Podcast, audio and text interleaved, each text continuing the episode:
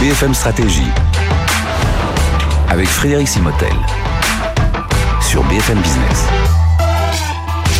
Bienvenue dans cette nouvelle session BFM Stratégie. On va parler d'un sujet qui vous parle évidemment encore plus, c'est celui du cloud aujourd'hui. Euh, où en sommes-nous Des promesses du cloud, de son adoption, de, de, de la compréhension de, de, ces risques? Et Dieu sait s'il y en a, surtout en ce moment avec euh, tout ce qu'il peut y avoir comme tension, même les tensions géopolitiques hein, peuvent appuyer sur le, sur le cloud. Et nous allons parler avec euh, un expert, euh, Jean-Christophe Lessy. Bonjour. Bonjour Frédéric. Jean-Christophe, merci d'être avec nous, partenaire et directeur au sein du BCG, euh, Boston Consulting Group, qui est donc le partenaire de, euh, de ces sessions BFM Stratégie. Euh, comment se porte, la première question est toute simple, comment se porte le marché du cloud aujourd'hui? C'est vrai qu'il y avait ce mouvement Move to Cloud qui est lancé. Alors, il y a des phases d'accélération, des phases un peu de ralentissement. Mmh. Là, on, on, en est où à peu près aujourd'hui? Ah ben, Le marché du cloud, il se porte très très bien aujourd'hui, ouais. hein, puisque les, les entreprises ont dépensé 45 milliards de dollars de plus en 2022 par rapport à 2021. Donc, euh, et là, je ne parle, euh, quand je parle cloud, je ne parle que des services de IaaS oui. et de PaaS, hein, donc les services d'infrastructure. Mmh, on parle même pas de je ce qui parle est même software, pas du SaaS, software, du software, software euh, des softwares en ligne. Donc euh, aujourd'hui, euh, alors c'est une hausse de, de 23%. Alors certes, ça ralentit, la mmh. hausse ralentit. Hein, on était plutôt sur des, des chiffres à 30%. Là, on est à 23. Euh, mais la, la, la, dépense globale est quand même à 236 milliards de dollars par an.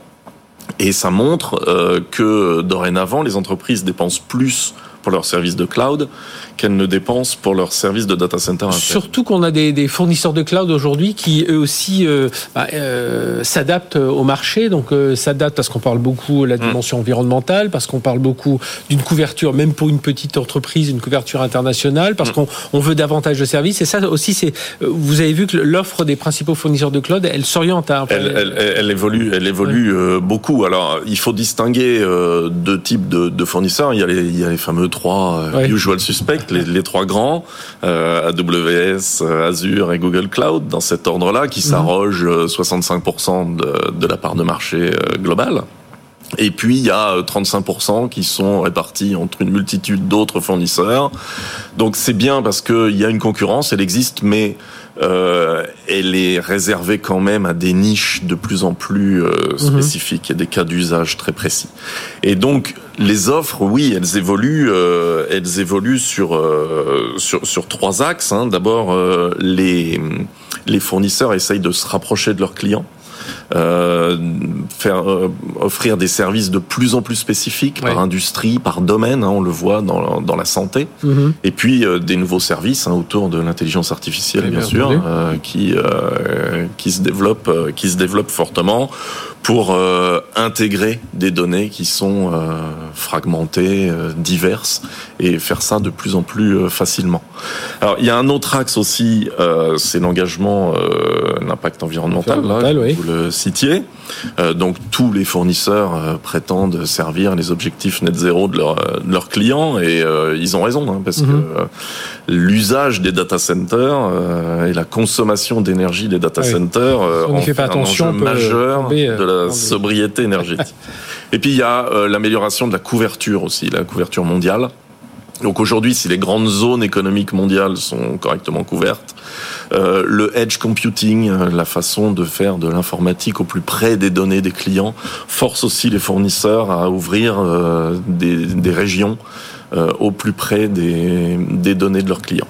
Euh, sur quoi est-ce qu'elles accélèrent le plus aujourd'hui les entreprises euh, en, en, termes de cloud Voilà, quels sont les et qu'est-ce qui tire un peu la, la consommation Alors, de, de, de, services cloud? Ouais, donc Aujourd'hui, euh, les entreprises, elles nous confirment à 90% qu'elles ne vont pas ralentir leur, oui. euh, leur niveau d'adoption. Hein. il y a même euh, la moitié d'entre elles, là, 45%, qui disent qu'ils vont accélérer euh, cette, cette, adoption.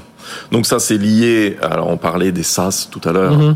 Euh, l'adoption du software as a service, hein, ça, ça, ça, nécessite des capacités euh, évidemment supplémentaires, et puis l'arrivée des nouvelles technologies autour du Web 3.0, de l'intelligence artificielle, qui sont fortement consommatrices de, euh, de cloud. Hein, c'est sûr que faire de la blockchain, du NFT, euh, de l'internet des objets, euh, du web immersif, euh, des jumeaux numériques mhm. sans le cloud, c'est quand même extrêmement compliqué. Et, qu'est-ce qu'elles vont chercher comme comme atout? Alors certes, il y a toujours le coût, quoi. Que maintenant on a suffisamment d'expérience pour dire attention, ça ne doit pas être le critère principal mhm. parce que ça peut coûter beaucoup plus cher.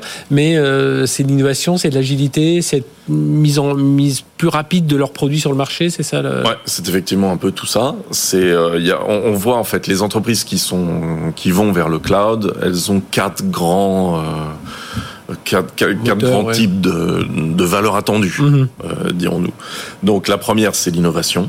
Hein, euh, ils veulent accélérer les processus d'innovation de leurs produits-services euh, et ils en attendent quand même entre 10 et 15% de revenus supplémentaires. Donc c'est pas négligeable. Il y a mhm. une forte attente de ce côté-là. Ensuite, c'est euh, l'efficacité, donc la réduction et la division par deux des temps de mise sur le marché des nouvelles applications et des, des innovations qui, qui, sont tirées par le cloud. Donc ça aussi, en étant beaucoup plus efficace et, et beaucoup plus précis là-dessus. Ensuite, les coûts, puisque oui, quand même bien parler des coûts. Et là, on en attend euh, entre euh, les entreprises en général, on attend entre 15-40% de réduction de coûts d'exploitation, donc ce qui est ce qui est quand même pas rien. Donc euh, à la fois en réduisant le nombre de ressources nécessaires, et puis en dimensionnant les infrastructures au, au juste à leurs justes besoins qui est, qui est, qui est une des possibilités offertes par le cloud. Et alors ça, c'est tout ce que les entreprises attendent du, du cloud. Et aujourd'hui, avec le retour qu'on en a, et vous en avez l'expérience, que on rappelle, vous avez été DSI de grandes entreprises, donc vous avez vu aussi cette mise en œuvre du cloud. Et aujourd'hui, au sein du BCG, euh, avec les, les, entreprises que vous accompagnez, est-ce que euh, bah justement les, les, les entreprises s'y retrouvent dans, dans tous ces, ces avantages qu'on leur a présentés pour le cloud? Eh ben, pas toujours. Pas toujours. C'est bien le problème. pas toujours. Donc si aujourd'hui euh, l'adoption du cloud fait pas oui, oui. Fait plus débat, hein, et tout le monde y va. Euh, les clients euh, sont encore nombreux euh, et à juste titre à regretter que la migration est trop lente, que bah, les coûts augmentent au lieu de diminuer, mmh. que les opportunités d'innovation sont pas si visibles que ça. Et donc il y a une grande frustration, une grande incompréhension souvent entre les DSI et euh, leur direction générale. Hein, euh, les DSI euh, se rendant compte que la marche est un peu plus haute que ce qu'ils avaient anticipé. Elle est plus haute que prévu, hein, puisque bah, l'utilisation du cloud, en réalité, c'est une autre façon de faire de l'informatique. Mmh. Et, et, donc, ça change tout le paradigme d'une DSI. Donc euh, il faut adapter euh, les compétences, les méthodes, les outils, et ensuite, euh, même dans l'architecture des solutions, le, le développement des solutions, leur maintenance, tout ça doit être fait différemment. Y compris, en compliqué. y compris en termes d'organisation, parce qu'on on, le voit souvent, le cloud, est, parfois c'est même les métiers qui, qui signent en, en, qui signent en direct, ou en voilà. tout cas qui influencent fortement ouais. euh, le, le, le, le, recours au, au, cloud, et puis bah, l'IT derrière doit suivre, donc et il doit y avoir une derrière, cohésion plus forte entre les deux. Oui.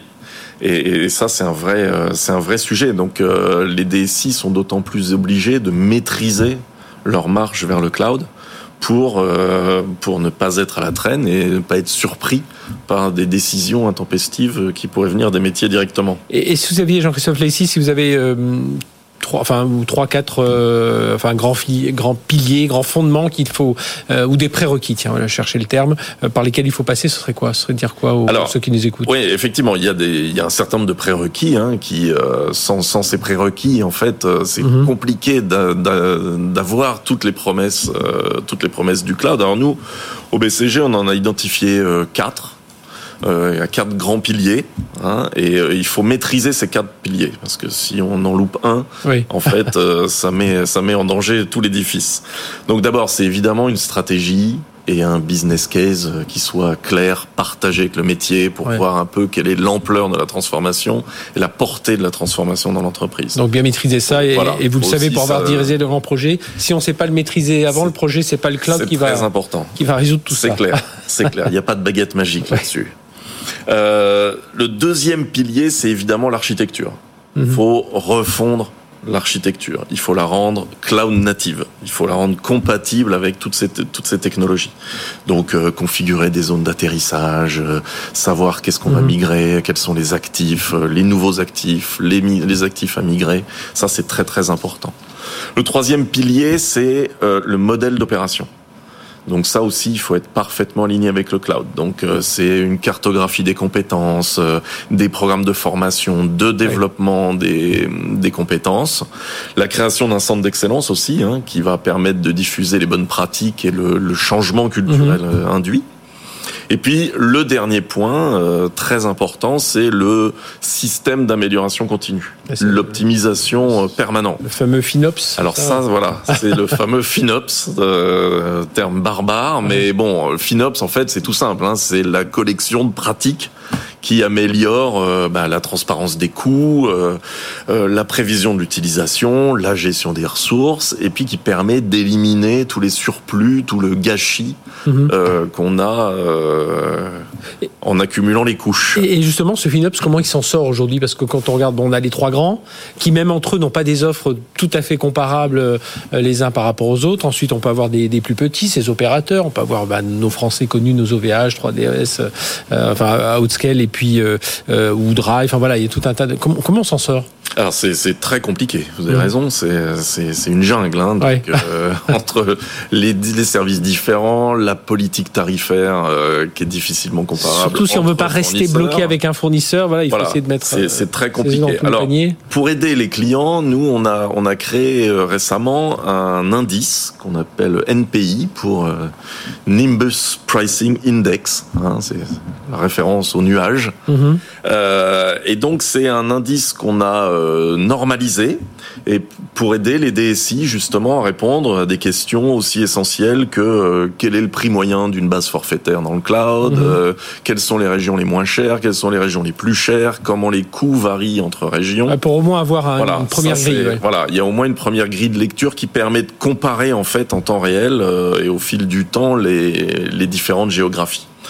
Alors, c'est un indice groupé, comme je disais, qui, euh, qui indique le, le, prix moyen global d'une configuration cloud standard. D'accord. Hein, donc, euh, on pourra détailler, mais et on l'a fait chez les trois principaux euh, fournisseurs de cloud, hein, parce que Sinon, c'est très très compliqué. Donc euh, au début, on a, on a commencé avec ces trois-là, hein, qui bon, c'est quand même 65% du marché, euh, et ça a, ça a commencé déjà à révéler des, des choses un peu mhm. surprenantes qui euh, qui pourraient quand même influencer grandement les les stratégies et notamment, je, je, lisais ça parce que là, il faut conclure des réductions de coûts. On arrive quand même à quelques réductions de coûts, notamment efficacité énergétique. Ça va du simple au double, donc il faut être très vigilant sur les régions qu'on utilise. Voilà, donc le Nimbus Pricing Index, voilà, Nimbus faisant réflexion, et, euh, euh et, fait aussi au, au au nuage. Voilà, j'avais du mal à, à m'en sortir justement de cette informatique dans les nuages. Merci euh, Jean-Christophe Lessy, donc partenaire et directeur au sein du BCG. Où en sont-nous des promesses?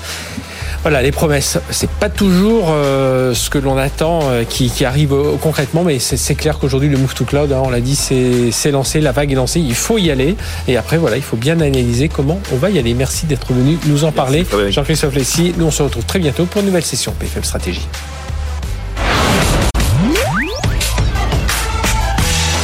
BFM Stratégie sur BFM Business.